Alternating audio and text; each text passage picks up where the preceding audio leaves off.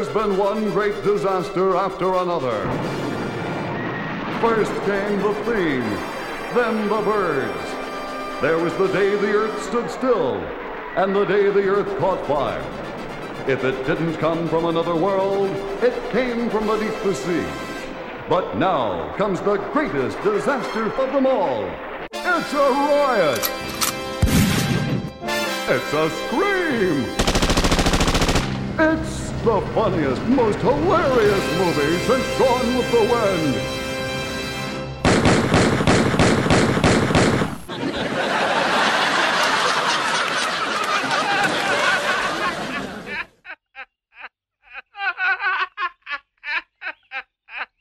And now for something completely.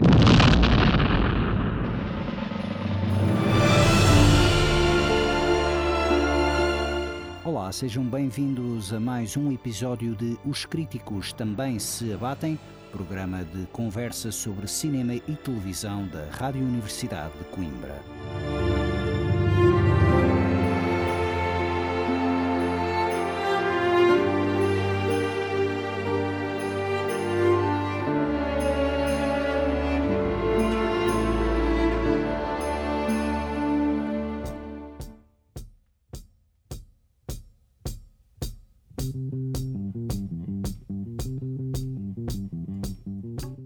Sejam então bem-vindos a mais um episódio do nosso programa de conversa sobre cinema e televisão aqui na Rádio Universidade de Coimbra. O meu nome é Pedro Nora e hoje estou muitíssimo bem acompanhado, não por um, mas por dois realizadores uh, do cinema nacional.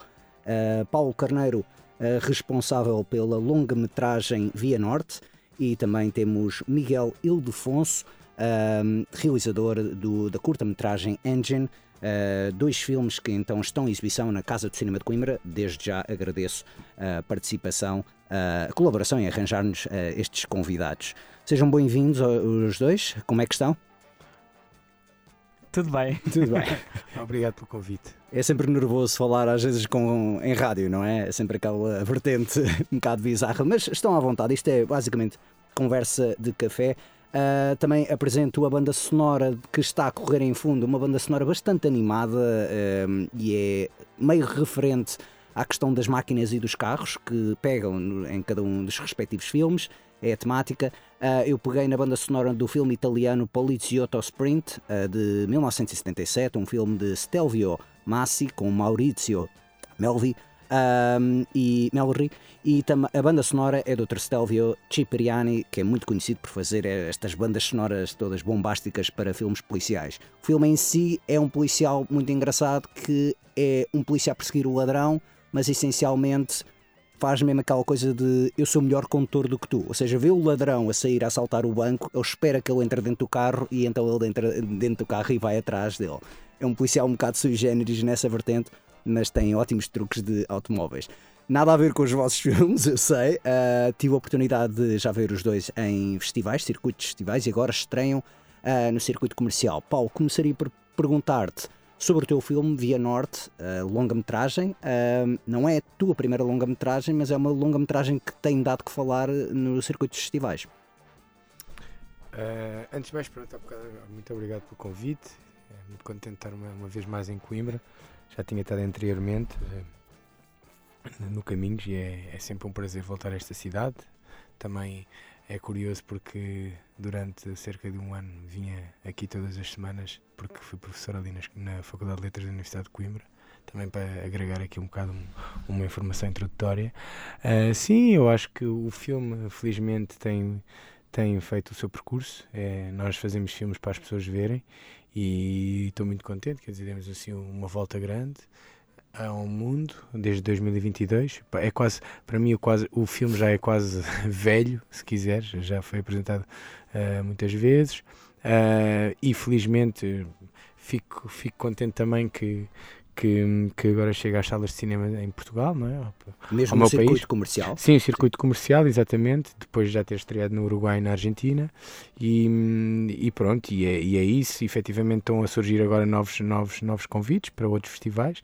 E, e, estamos de certa maneira a acreditar que um, que um filme não acaba em dois, três anos, mas que tem depois a sua continuidade e, e, é para isso que eu faço cinema. Não é para agora no espaço de 3, 4 anos de distribuição, se quisermos, até chegar à televisão, mas para, de certa maneira, um, continuo a crer que, que, que esse lado arquivista de qualquer coisa que, que, que o, o, os meus filmes, ou que eu procuro que os meus filmes potenciem esse lado, é, é importante para mim. Com este projeto, tu foste viajar basicamente a outros países e foste ao encontro de portugueses que estão lá fora e abordas um bocado a questão toda da nostalgia, da saudade de Portugal, mas tens um ponto de entrada que é os carros.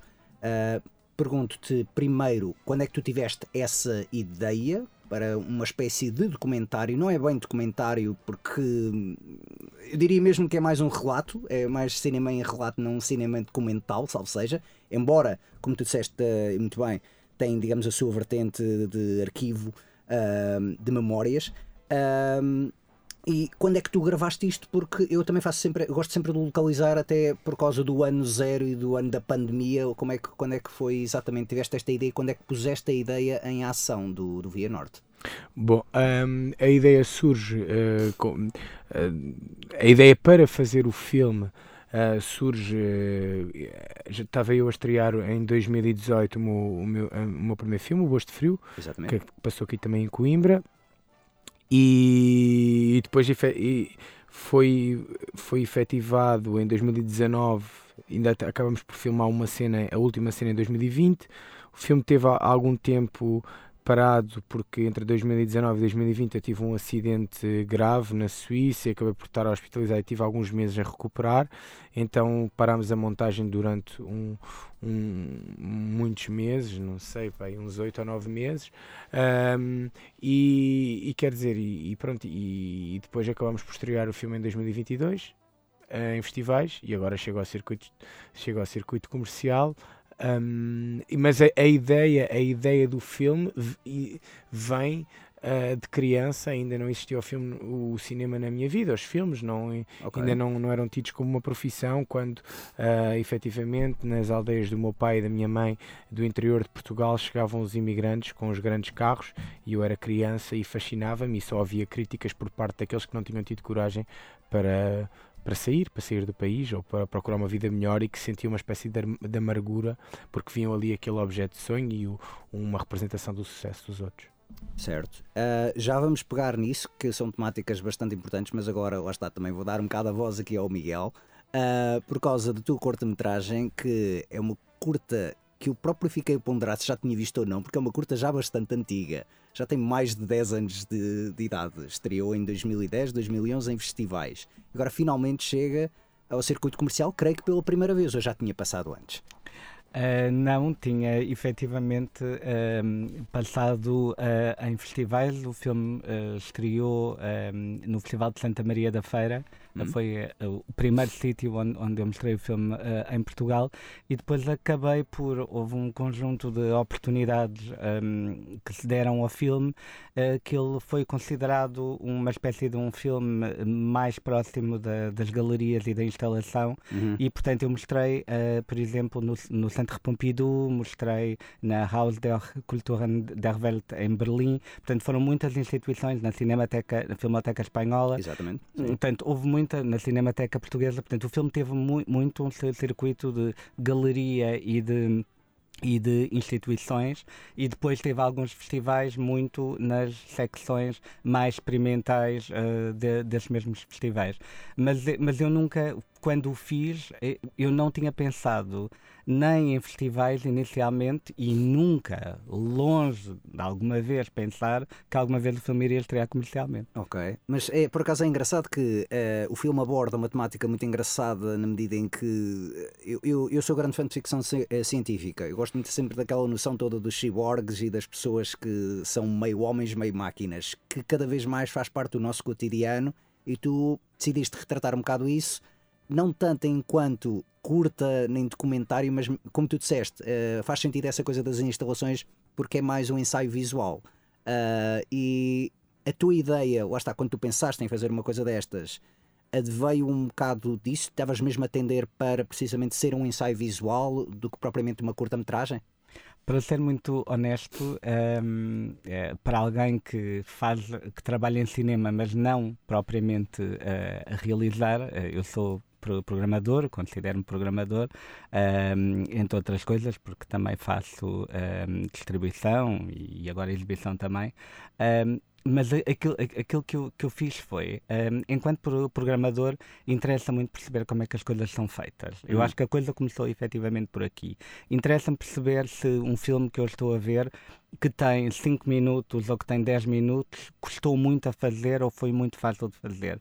Perceber como é que um, os dramas, as dificuldades de quem está a montar, de quem conhece software de montagem, quais, o, o que é que tem a ver com pensar a fotografia, a direção de fotografia, escrever o som, e foi um bocadinho nesta, nesta ideia que um, depois de um dia o meu pai, que é louco por automóveis e que quando eu era criança me trouxe a mim e à minha irmã para ver a Fórmula 1 quando ela voltou a Portugal em uhum. 84.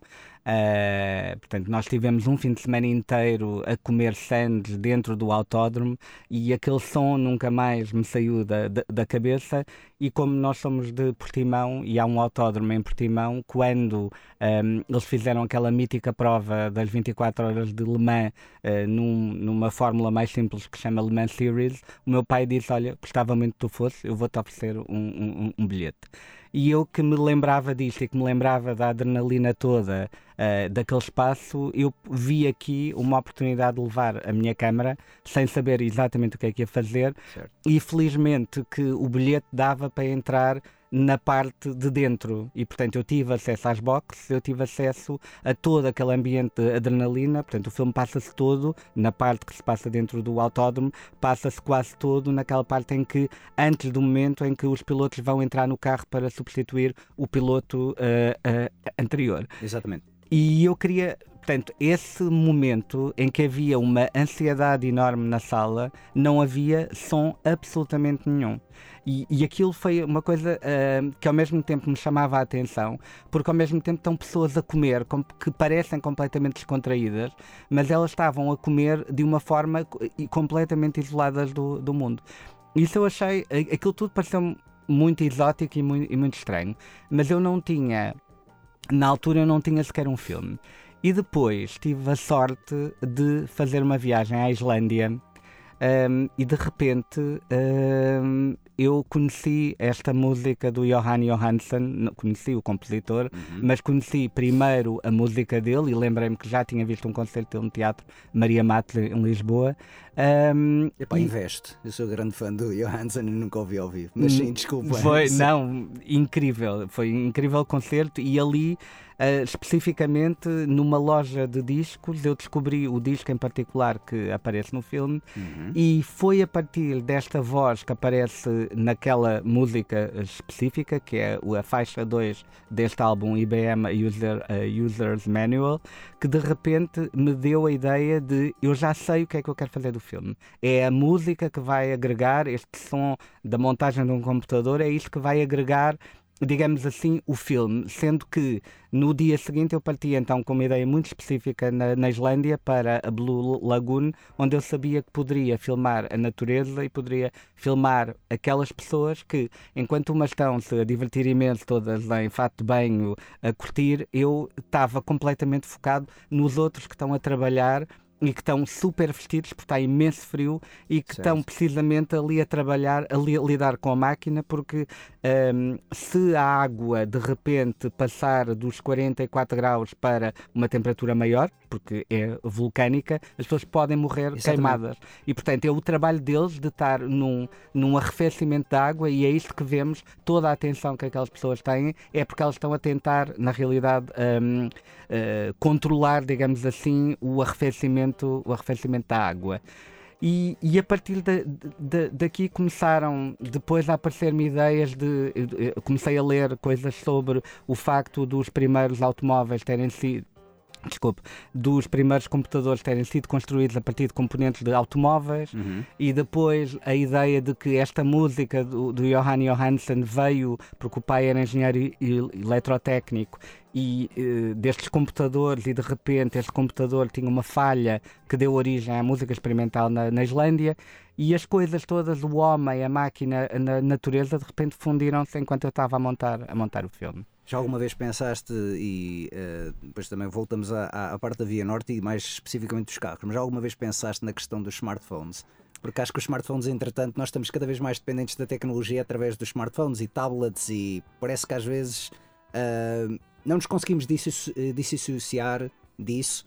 E eu, eu já vi mais pessoas, se calhar, preocupadas porque o telefone caiu e partiu-se do que partirem uma perna ou algo assim do género, que é um bocado bizarro, ah, mas já aconteceu bastantes vezes. Já alguma vez pensaste em abordar essa questão, dado que o filme, lá está, tem alguma idade. ah, Sim, não- sim. embora não se note, tem alguma idade na medida de- do calendário. Mas eu- queria que se no- no- notasse, ou seja, eu, eu queria que o filme parecesse ainda mais velho do que o que é. Aquela fotografia tem uma estética de, de 16mm, porque eu queria situar o filme nos anos 70, ou no final dos anos 70, eh, na- nos anos da minha memória também, de quando o meu pai, fanático de Fórmula 1, nos obrigava a ver todas as provas de Fórmula 1 do campeonato, passavam pela Sim. nossa tele- televisão. E portanto há uma intenção também na construção daquela fotografia para aquilo ser tudo muito esbranquiçado, de acordo com precisamente esta, eh, eh, esta estética. E depois eu tive muito trabalho, eu próprio, de correção de cor, porque na Islândia as cores eram completamente diferentes daquilo que eu pretendia, ao mesmo tempo no autódromo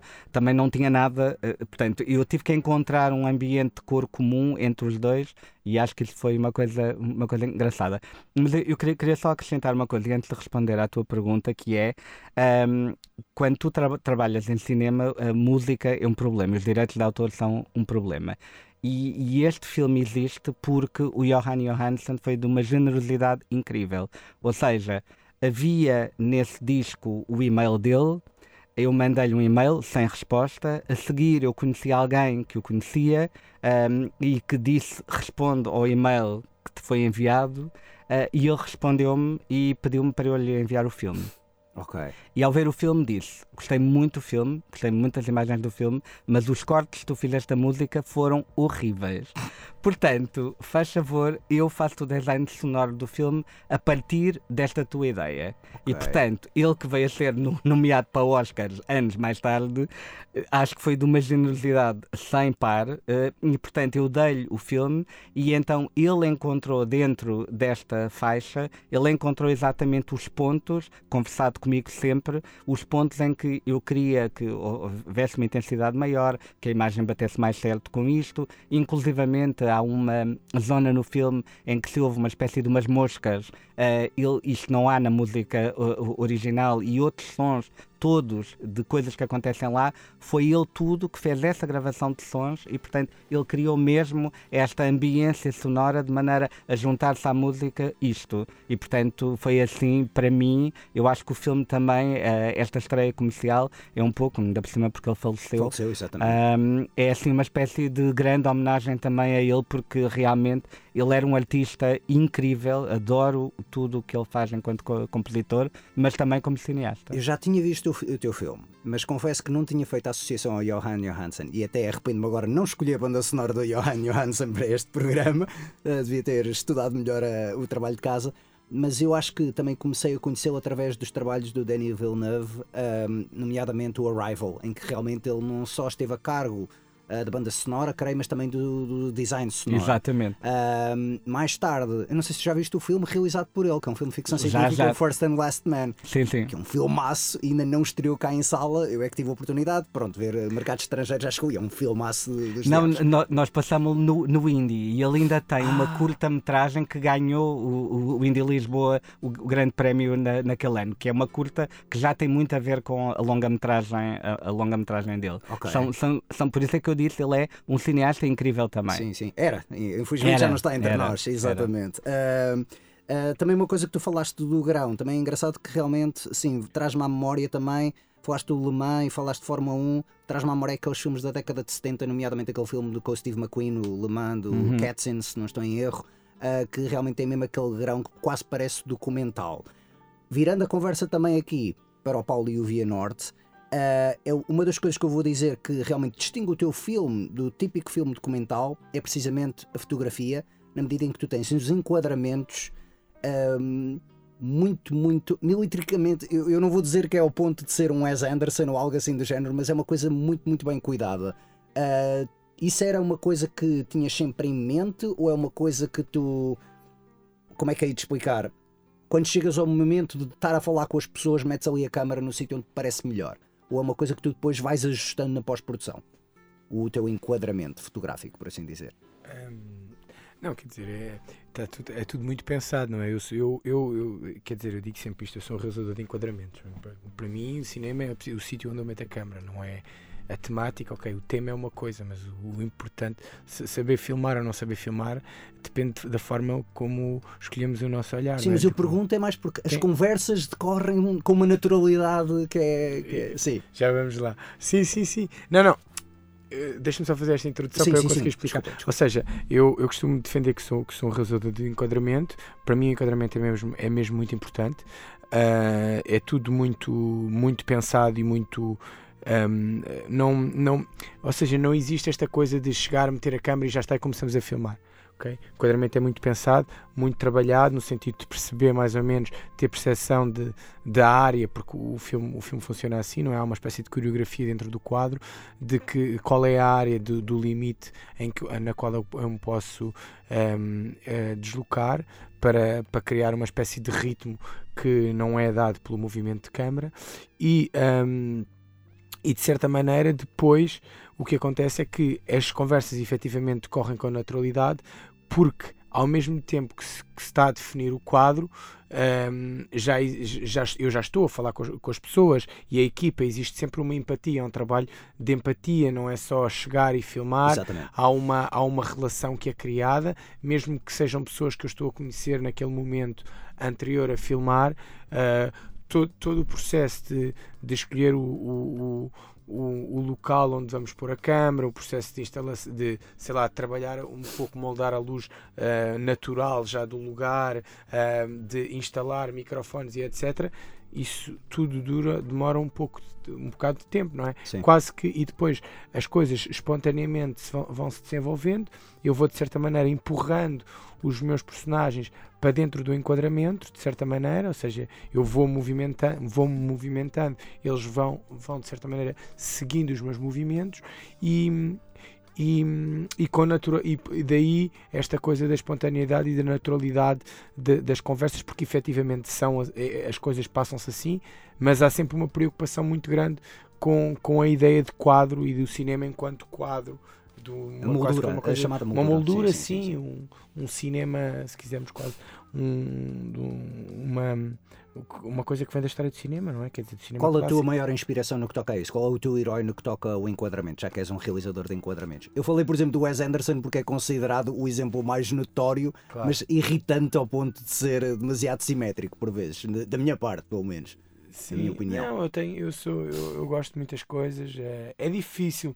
Não, não, não, não, não me parece que seja justo, nem para mim, nem nomear para o filme, uma pessoa. nomear uma pessoa. Não, eu, eu não falo, nada de, nem falo deste filme, eu falo mesmo é herói pessoal para Sim. ti, tipo de alguém. Não, obviamente não, não, vai, não vou perguntar qual a tua maior inspiração para este filme em específico, porque para o próximo Sim. filme podes fazer uma coisa. Há vários diferente. realizadores que me interessam, mas também é um bocado difícil estar a, a, a dar nomes. Eu acho que, que estou mais no cinema antigo do que no cinema uh, agora mais contemporâneo, mas não. Isso é bom. Não sei se. Eu me... também sou do cinema antigo e gosto de coisas modernas, mas gosto de cinema antigo. Sim, sim. sei lá, o que é que, o que eu vou. Não, não. Quer dizer, gosto de muita coisa. Gosto de cinema clássico americano, gosto de John Ford, gosto de Orthodox, sei lá. É difícil estar, okay. sei lá, mas também quer dizer coisas mais contemporâneas, talvez o Kiarostami, interessa-me, o Manuel de Oliveira, sei lá, português José Álvaro Moraes. Podia estar aqui a nomear. Certo. Não sei se faz grande sentido na relação direta com. Porque há um. Talvez eu acho que o, o, os filmes que nós fazemos são, são, são os filmes que nós vemos. Eu vejo muita coisa, uh, sou, não tenho qualquer tipo de preconceito, sou muito transversal uh, e há filmes recentes que eu, que eu também gosto, mas há outros que não. Mas de certa maneira é difícil estar a nomear um herói. Eu costumo dizer que não acredito em heróis, acho que, que o cinema é, é, é, um trabalho e, é um, e, e nós estamos sempre a trabalhar a, a forma, né? Ok. Eu, pelo menos, estou sempre a pensar não só a questão temática, não é? Um guião, um bom, um bom guião, mas, mas trabalhar a forma, o fazer. E Certo. o fazer não vem só, também vem do cinema que nós vimos, mas também vem de. De nós próprios. do- sim. sim. sim. Talvez, sim. É, não, mas isso é trabalhado. dizer. Não, não, mas também vem do, do, do uma da ocasião, do momento em que estás ali, da tua disposição no momento que vais filmar. É uma coisa muito prática eh, e tem de ser muito pragmático. Se estás numa situação, sei lá, tens um carro à esquerda, tens um carro à direita, ontem não tinhas, não os consegues tirar, vais ter de encontrar uma solução. E o cinema também é isso. O cinema, muitas, de- muitas das vezes, eh, aquilo que nós vemos no ecrã são questões de produção. Foi filmado assim porque efetivamente não havia outra solução. E, e- e há um lado pragmático e prático de trabalho, da ideia de trabalho, de quase como uma espécie de. Em certos momentos, nós temos de pensar que um cineasta é também um operário, percebes? Certo. No sentido de que hum, não há. Há um bocado este exoti- exotismo ente- de- desta ideia do artista. Ok, isso existe e nós pensamos as coisas dessa forma, não é? Mas há um lado prático de uma rodagem. E o que é que quer dizer uma rodagem? Quer dizer, quer dizer nós estamos, temos uma série de fatores que influenciam aquilo que vamos fazer no momento. A disposição do diretor de fotografia, a lente disponível, a, a luz natural nesse dia, a- de que forma é que o diretor, o diretor de som um, nesse dia, se ele tinha as cintas para aplicar os microfones desta maneira ou se está a usar fita cola, uh, Fita adesiva ou uma coisa. Sim, sim, sim. Percebe? Então, na verdade, o cinema é uma coisa muito mais de, da prática de uma ocasião do que esta ideia que nós enfabulamos às vezes, esta ideia do artista e etc. Sabes, que- sabes que a questão é engraçada de tu pegas nisso, muitas pessoas têm o mito de que os realizadores é somente os fulanos que indicam os atores. Agora tu ficas nesta marca e vais aqui, quando não é.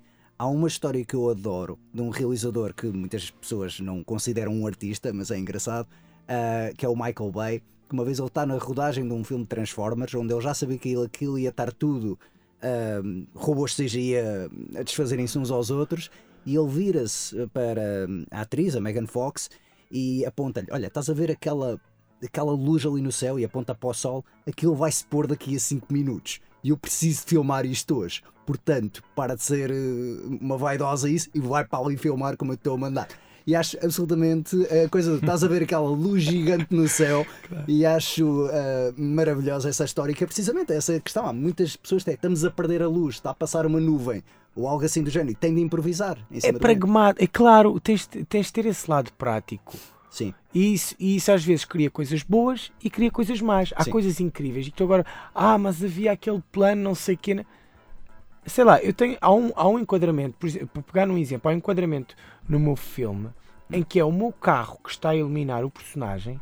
Porque nós supostamente íamos filmar ao fi- a final de tarde, houve um problema, acabaram as pilhas, as, as pilhas recarregáveis, avariaram, não sei o quê, teve de se comprar pilhas, filmou-se à noite, não tínhamos o projeto, não sei o quê, e teve de ser o carro o carro iluminado. a iluminar, percebes? E trabalhou-se Ok. dessa forma. Ou seja, são coisas que, que, que não têm a ver com esta coisa de, do pensar o cinema. Certo. Mas depois, a partir daí, nós mais ou menos temos de, nos, temos de encontrar, eh, encontrar eh, uma ideia de como, Como funcionar reformular, naquele- como naquele exato, exatamente, como reformular aquilo que tínhamos pensado. Em quantos países é que tu filmaste este Via Norte? Porque foram bastantes sítios. o- pelo menos, eu tenho ideia, França, mas também talvez Islândia, Finlândia, não é? Ah, eu? Eh, Não, eh, por causa Ah, do, do Paulo. Paulo, do Paulo. Sim. Não. Não. Tu Não, eu, eu, tenho, eu, tenho uma, eu tenho coisas em França, tenho coisas na Suíça, tenho coisas no Porto, tenho coisas em Lisboa e tenho coisas na Pontinha. Ah, ok. Eu tinha ideia que tinha sido ainda é mais para o norte. Sim, Pontinha Portugal, sim. Eu tinha Ah. ideia que tinha sido mais para o norte. Por acaso, quando ele há bocado falou da Islândia, ainda pensei que também, também tinhas filmado lá. Mas pronto, sabia que era, que era França e, e enfim. Suíça. Ahm, e Suíça. E, e agendar nesses sítios, eh, agendar eh, fora do país para fazer filmagens, é uma complicação? É mais simples do que parece? Ou é, É ilegal. é ilegal, não é? É tipo um bocado de guerrilha, não é? Sim, nós filmámos o filme, o filme um bocado, tínhamos algumas autorizações, assim, sítios mais complexos, mas eu, há, havia lugares que eu queria efetivamente filmar, depois não consegui, mas hum, foi muito. Se, se, quem, quem for ver o filme, eu convido-os desde já a irem ver o filme, que está agora em salas aqui em Coimbra e em todo o país, em, todo o país. em cerca de 25 salas.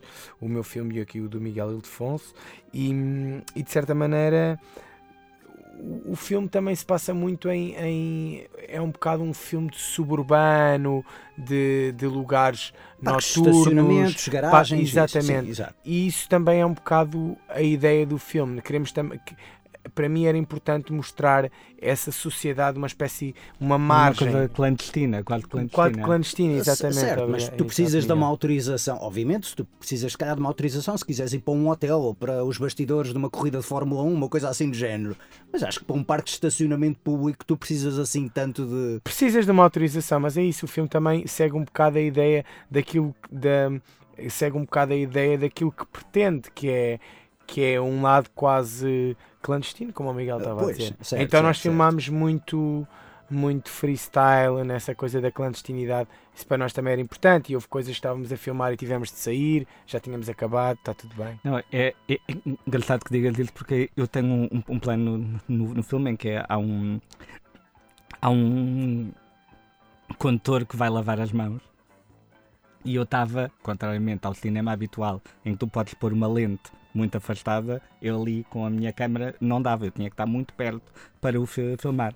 E ele olhou para pa trás e achou estranho eu estar a filmá-lo, porque eu não tinha autorização nenhuma também, mas depois admitiu que ele podia ser filmado enquanto estava a lavar as mãos. E eu, a partir daí, eu pensei, ok, tudo me é permitido. Portanto, eu, sem qualquer autorização, eu estava lá e eles acharam, olha, um curioso que está aqui a tirar fotografias. Certo, muitas das vezes tu não te percebes se estão a tirar fotografias ou se estão a filmar. Isso também é verdade. Mas hoje em dia, por exemplo, vocês alguma vez recorreram a telemóveis? Dado que também a tecnologia dos telemóveis cada vez mais tens câmaras. É certo que não tens lentes, é sempre difícil substituir a lente para, para um telemóvel, mas existem aqueles adaptadores, há aquelas lentes mesmo específicas que colocas o telemóvel e dá para, para ter, digamos, lentes variadas. Vocês alguma vez já utilizaram essa tecnologia do telemóvel para filmar, dado que é uma coisa portátil? É assim, o meu segundo filme, a minha segunda curta, que é de, de 2017, que se chamava Lu, Uh, na realidade tem duas partes, uma uh, em película com material de arquivo e a outra com um telemóvel, mais uma vez porque me interessa uma estética mais antiga. Eu fui comprar um telemóvel que já ninguém usava, um das primeiras câmaras, e que tem uma estética terrível, no sentido em que tu não consegues localizar, mas acreditas que aquilo é algures, uma coisa daquelas câmaras dos anos 80. Okay. E aquilo era um telemóvel terrível, com uma câmera terrível. câmera... Paulo, já uma vez experimentaste telemóveis ou uma Para coisa? fazer um filme? Para filmar qualquer parte do filme, ou mesmo experimentar, nem que seja teste, digamos, de, de imagem. Sim, quer dizer, sim, já, já experimentei. Agora, pensar em usar um telemóvel para filmar não, e vou-te dizer porquê. Filmar para um filme que depois acabe por se efetivar, não porque, hum, quer dizer, eu não, eu não sou muito bom com tecnologia, infelizmente. Tecnologia de género, uh, não sei muito bem filmar. Uh, quer dizer, se me deres uma handicam, sei filmar, não é? Mas não, não sou bom a fazer fotografia. Acho que posso uh, saber fazer um enquadramento, mas não, não, não sou bom a fazer movimentos de câmera ou o que seja. E, e, quer dizer, um, um, diretor de fotografia não te permite filmar com telemóvel. E como é. eu tenho sempre um diretor de fotografia, sim, quer dizer. Ah, é? Eu não sabia dessa que os diretores de fotografia. Não, sim, assumi Porque, porque é, é um métier, é um, é um trabalho, é um, um ofício. Claro. Certo, mas, certo. Um não, telemóvel, por melhor que seja, mesmo que haja filmes, o, o Sean Baker, creio, creio eu, tem aquele filme super O Tangerine, exatamente. O, o, Tangerine todo feito com, com telemóvel, mas, é telemóvel mas aquele é todo quitado. Claro. Sim, sim, sim. O Soderbergh, o Soderbergh é que é o maior defensor dessas questões. Filmou dois, três filmes com um iPhone, porque ele dizia mesmo, com um selfie stick ou uma coisa assim de género, consigo meter a câmera no sítio mais impensável de sempre. É isso que ele adora, é o facto de ser uma mini câmera. Agora, tens muita malta que também usa GoPros. Eu acho que também é um bocado o mesmo conceito de pegar numa GoPro. O último, o último filme de Mad Max, que saiu há uns anos e também é completamente carros, foi filmado basicamente ele a meter GoPros em todos os veículos e conduzam aí pelo deserto fora. Uhum. Ou seja, havia sempre aquela coisa. Depois havia uma grande correção de, de cor, como se nota muito do filme, que aquilo tem cores muito garridas. uh, mas acho fantástico ele pegarem colar câmaras portáteis em todos os veículos e. Claro, mas no, no, no, cinema experimental, por exemplo, que faz o Lucien Pintilia e a Verena Parravel, por exemplo, no uh, Leviathan, ele, eh, eles também usam um conjunto de câmaras, uh, acho que 16 Go, GoPros, estão colocadas em vários sítios do barco, Exatamente. precisamente para filmar, por exemplo, gaivotas, para filmar coisas que seriam impossíveis um, um humano estar com uma câmara na mão. Portanto, uh, depende muito, acho eu, do, dos projetos. E, e depois também também há uma coisa que é, por vezes, sabes que o cinema português é, é, sempre. Nós trabalhamos sempre com, com financiamentos muito, muito, muito baixos. E então, quando tu me dizes, falas, por exemplo, do, do Mad Max, e eu entendo perfeitamente, mas, por exemplo, depois. Se, imagina, sai-te quase mais caro tu depois arranjares maneira de fazer match entre essas câmaras todas do que filmares logo com uma câmara que tenha, sei lá, que tenha a qualidade que se pretende ou Fazeres um take? A sério, eu sempre achei que um take se calhar seria mais caro. Por exemplo, fazeres um take, tentares incluir tudo no mesmo take, movimentos de câmara e isso. Eu sempre achei que isso consumia muito mais dinheiro, não sei porquê. É a minha ideia. Se calhar depende de, Não, do o que plano. eu quero dizer é esta, Sim, claro, mas o que eu quero dizer é esta coisa de tu depois teres de, de mais ou menos equiparar as imagens todas. Imagina como é que tu vais corrigir a cor de uma GoPro com uma Alexa, entendes? Sim, sim, sim. sim, sim Isso aí se calhar é quase mais caro do que fazeres um, tipo um, um, take master com uma Alex e depois fazeres mais 5 ou 6, percebes? Certo. E, e, eu acho que muitas das vezes o que acontece é que, por exemplo, mesmo esse o Tangerine, o objetivo é quase também depois uh, comercial de vender o filme como sendo filmado com iPhone. Mas é Exato. é filmado com um iPhone ou com o telefone que seja,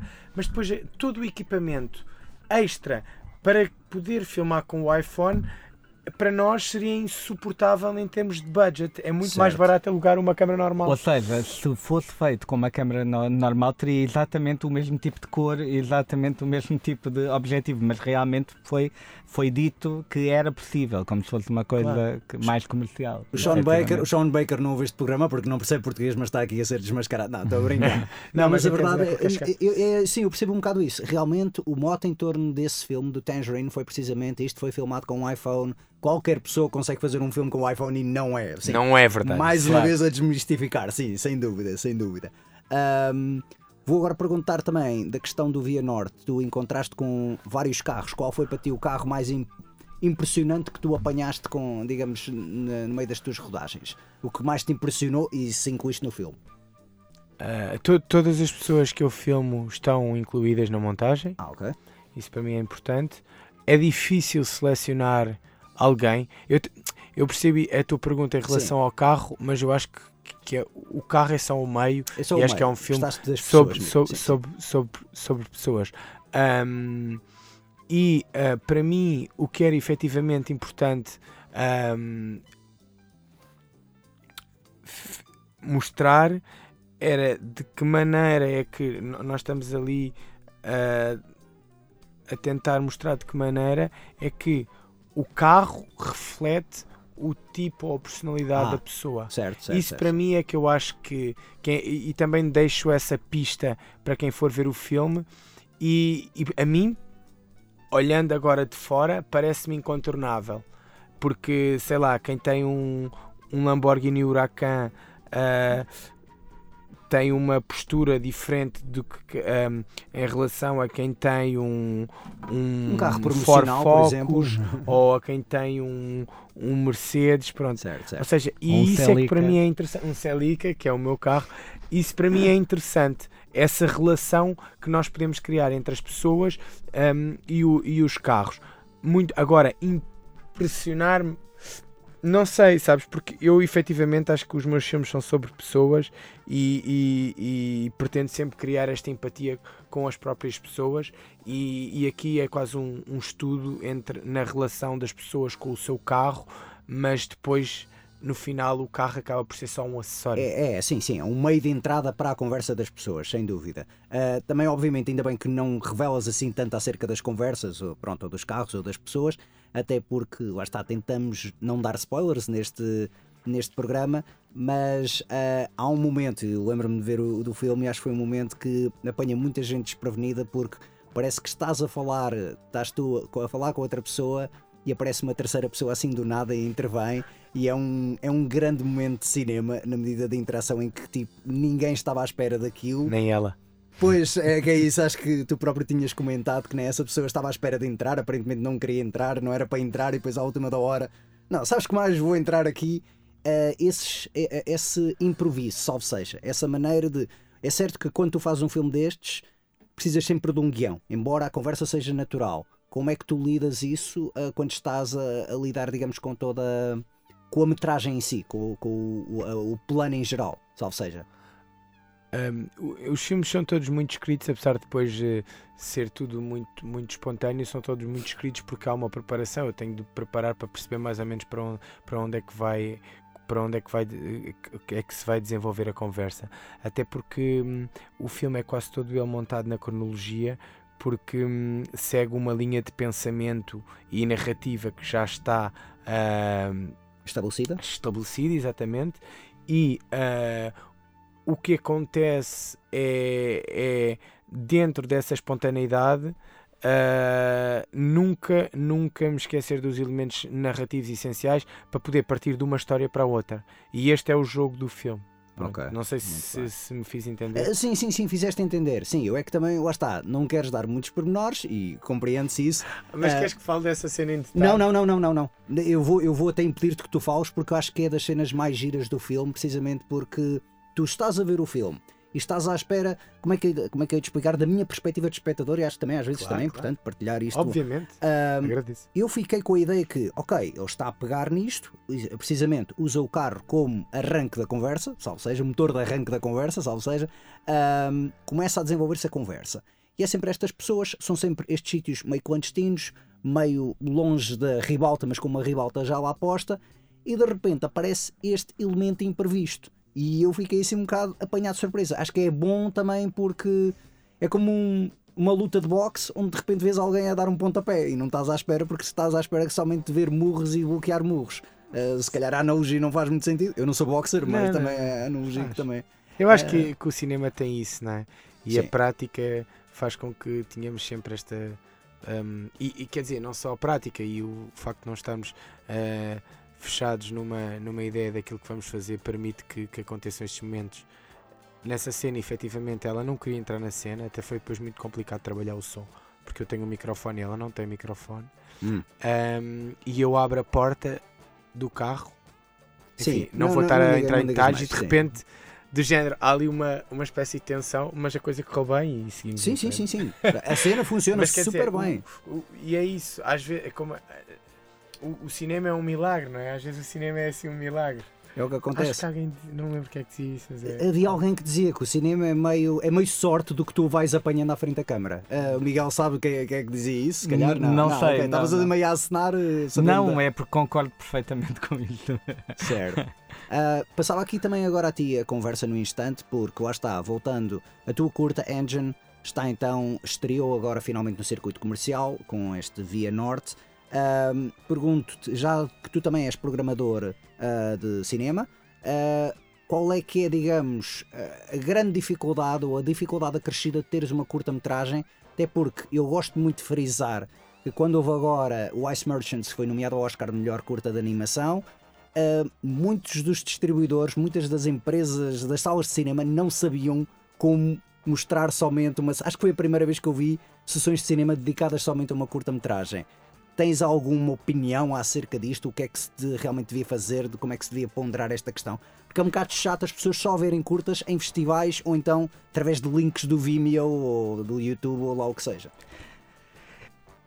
Eu acredito que uh, cada vez mais, porque o cinema não tem uh, nem fronteiras, nem formatos, nem duração, porque os filmes são os filmes e, e é o que eles pedem, e cada um pede uma coisa de, diferente, que cada vez as pessoas deviam tentar investir mais uh, nesta ideia de que os filmes podem fazer sentido juntos, sejam curtas com curtas, sejam curtas com longas. Aqui, por exemplo, especificamente, eu eh, acho que é notório que os filmes têm a ver um com o outro.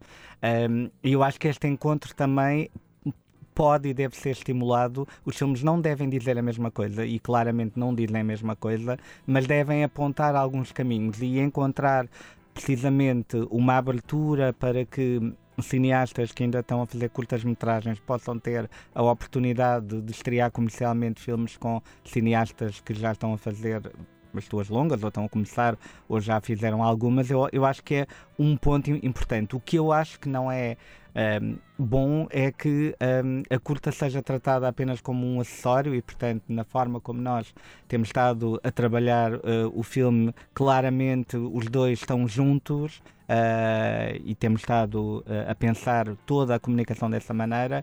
Uh, por exemplo, quando outras entidades, como a nós, às vezes estreia longas e coloca curtas, como por exemplo a Balada de Batraque, ou, ou, até o, creio, a Ascensão do, do Pedro Peralta, eles estavam lá claramente sem campanha nenhuma, era só porque tinham que estar, porque tiveram um prémio importante, porque tinham estado num festival importante e, e funcionarem como acessório, eu acho que não ajuda também as curtas a, a fazerem nada. Houve uma grande controvérsia que houve uma altura que quiseram meter as curtas para o final. Eu discordei por completo, porquê? Porque uma longa-metragem tem muitos mais créditos.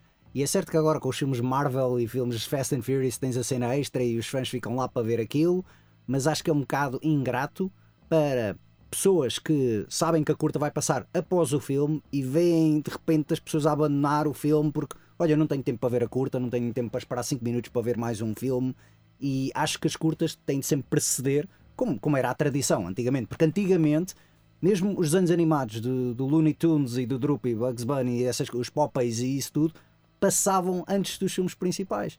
Eh, eram, eram esses filmes de animação quando não havia notícias. Porque antigamente as notícias também passavam claro. na sala de cinema. Sim, sim. Uh, isto, pronto, apontamento histórico.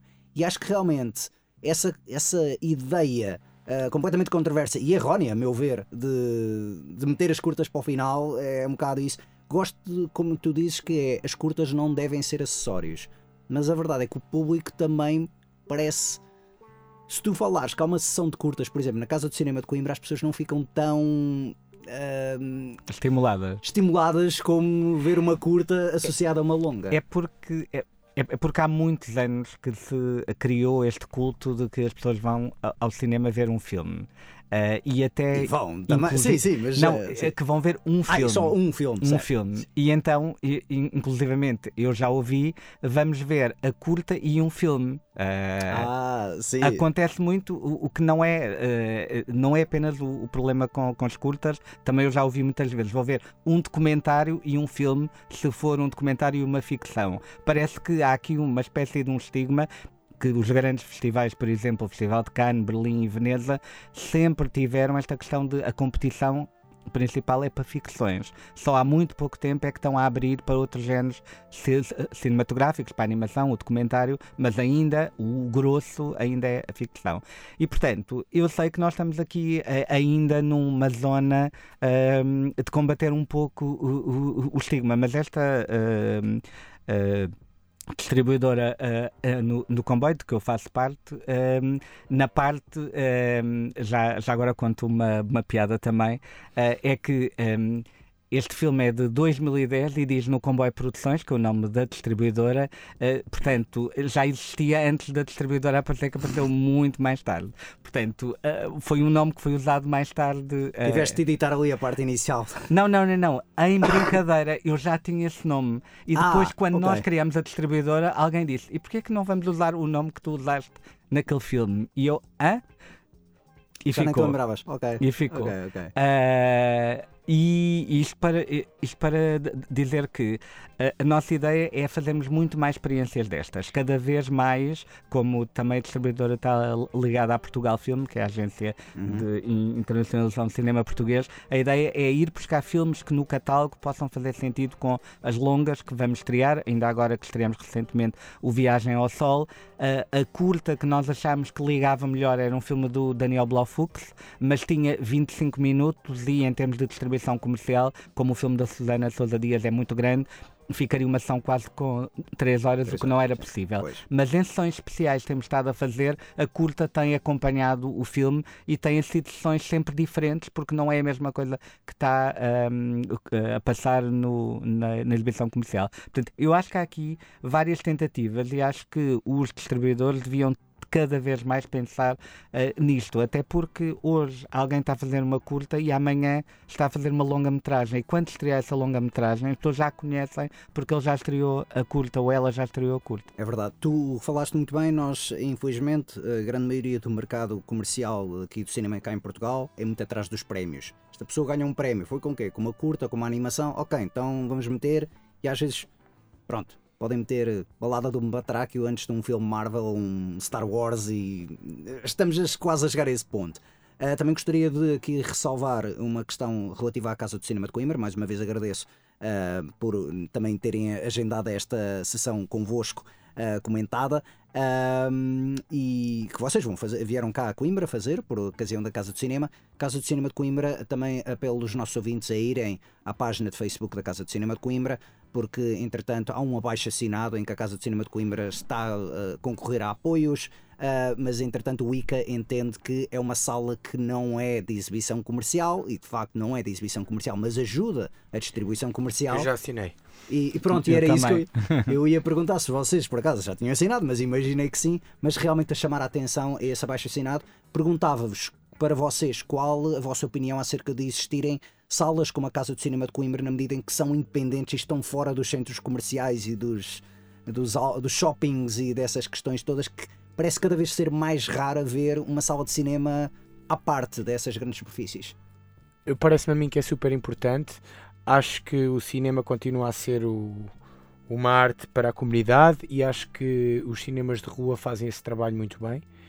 Um, e, e, quer dizer, e nós vimos, vemos no número de espectadores este tipo de filmes, se quisermos, quando eu digo este tipo de filmes, quer dizer que este tipo, tipo de filmes que são mais frágeis na sua promoção porque não têm um orçamento tão gigantesco, podemos, eu digo gigantesco porque é mesmo, é, é mesmo absurdo uh, a, a diferença para promoção e, e são estes lugares continuam a apostar neste tipo de filmes e que, e que têm esse trabalho mesmo comunitário, porque são, são, é nos cinemas de rua que, que pessoas, sei lá, que, que, se deslocam ali e perguntam qual é o filme que vai passar a seguir, sobre o que é que é o filme. Há esta relação direta com, com as pessoas, essa proximidade que não acontece, por exemplo, num cinema de shopping, porque muitas das vezes os empregados uh, estão ali, não têm uma relação direta com o cinema, não têm esse amor, essa, essa devoção. Não sabem mexer no projetor. Pronto, seja, e, e, e, neste tipo de salas é quase um ano. o, é uma pessoa que faz tudo, não é? E conhece o filme e já viu o filme não sei quantas vezes e fez o teste de projeção e tem uma relação é, com aquele cinéfilo que, que passa ali, ou mesmo que não sendo cinéfilo, um curioso, e, e, e, vai, e vai criando esta relação não só com as pessoas como com os próprios filmes, e é isso e eu acho que é isso que é de louvar. Um, e, e, quer dizer, e, e, é esta ideia do, do passa-palavra, não é? Sim. E, e este, este tipo de, de, de salas são as salas que ainda trabalho o público dessa forma. Não sei o que é que tu achas, Miguel. Não, eu concordo perfeitamente co, co, contigo. A, a, a, a mim custa-me imenso quando eu vou a um cinema desse de shopping, se eu não sei exatamente o título do filme, eles não me sabem vender um, um bilhete. Se eu disser ah. pelo nome do realizador, eles não sabem. Eu lembro-me especificamente que eu fui ver um filme do François Ozon, a, a Nós da, das Amoreiras, e eu, eu, disse, eu queria ver o filme do François Ozon. E ele disseram mesmo, os ombros. disseram mesmo, ou me diz o título do filme, ou eu não vou ser capaz de, de chegar lá. Okay. Porque não é possível fazer pesquisa para o título Exatamente. do realizador. E, e, e, portanto, quando, quando o, o autor, quando o cineasta que fez o filme e que de onde partiu tudo, eh, não é possível numa loja que vende cinema encontrar, a mim acho que está tudo dito, está tudo perdido. Portanto, okay. por isso estas salas são muito importantes. Agora, muita, muitas vezes elas são fenómenos também da cidade. Eh, elas eram localizadas ou estão localizadas em centros urbanos que se não têm vida também não ajudam muito um, a, a que, que, o cinema tenha espectadores e portanto hoje em dia também uh, há uma lógica, há, há, há muitas uh, cidades já europeias que que criaram estas ideias uh, de cinemas de bairro, mas que são trabalhados enquanto uma comunidade, ou seja, são trabalhados em função do bairro, em função dos vários pedidos. É uma sala polivalente em que acontece não só cinema, mas acontecem outras atividades como lançamento de livros, como pequenos concertos. Há toda uma, uma atividade nova porque tem a ver com um pouco a ideia de criar um grupo de pessoas, uma comunidade que se sente relacionada com aquela sala e que quer ir àquela sala, independentemente do tipo de espetáculo que aquela sala apresenta. Ok. Olha, uh, estamos quase a terminar. Uma pergunta relâmpago uh, para os dois. Uh, eu comecei este programa por apresentar o filme, a banda sonora do filme Poliziotto Sprint, porque é um filme, uh, filme de ação que basicamente vale pelos carros. Pergunto-vos a vocês os dois, dado que vocês têm uma paixão por carros, tanto de uma maneira como de outra, qual é para, e pelo cinema, um, qual é o filme que vocês recomendariam para um fã de carros? Pode ser o filme mais conhecido sempre, pode ser um clássico de culto, o que é que vocês, o que é que vos vem assim à memória como uh, filme predileto de carros? Por perseguição, por cenário, o que quer que seja. Vocês têm assim alguma recomendação? É assim, eu, eu posso dizer um filme que eu gosto muito, que eu não acho que não é nada sobre carros, que é o Samurai que é um filme que me inspira muito, é, deve ser dos poucos, quer dizer, dos poucos filmes que eu, que eu, que eu, que eu gosto do Jean-Pierre Melville. Um, e não sei, talvez.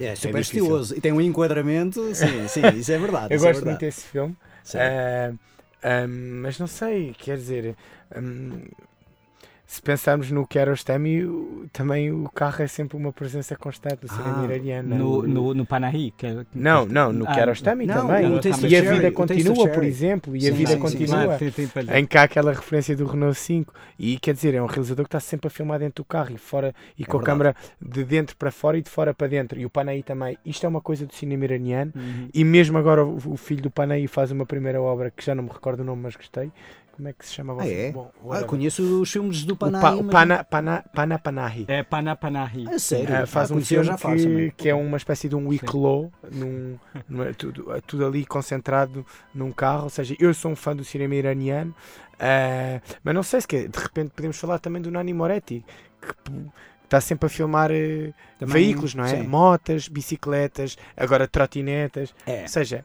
não sei, eu acho que uh, há uma, esta coisa não é bem em relação com o carro. É que o cinema é movimento. É um movimento. Não é? E o, é, há uma coisa com o veículo que permite usar a câmera como uma espécie de dança, que é uma coisa meio erótica quase. Ok.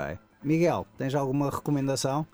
Bom, eh, eu, eh, eu acho que não, porque, porque eu não sou, embora o meu pai seja fanático de carros, eu não sou, uh, mas este filme na realidade está mais próximo de uma coisa que me interessa mais, que são naves espaciais. Ah, ok, uh, sim, também. E portanto, eu diria que talvez uh, alguém uma vez disse uma coisa sobre o meu filme quando estava a apresentá-lo e eu fiquei a pensar porque é que esta pessoa disse isto? E, mas a pessoa tinha razão, que o, meu filme tem muito dos encontros imediatos do primeiro grau. Do terceiro? Do, terceiro, do terceiro grau. Spielberg. Sim, sim, sim, sim, Spielberg. Sim. Eu falei-te disso. Não, não foi, foi, foi a primeira pessoa foi quando eu apresentei uh, no Pompidou uh, o programador de Pompidou em do, do, 2010 disse-me isto e ele perguntou-me se eu gostava muito desse filme. É certo. verdade que gosto muito. Uh, eu também.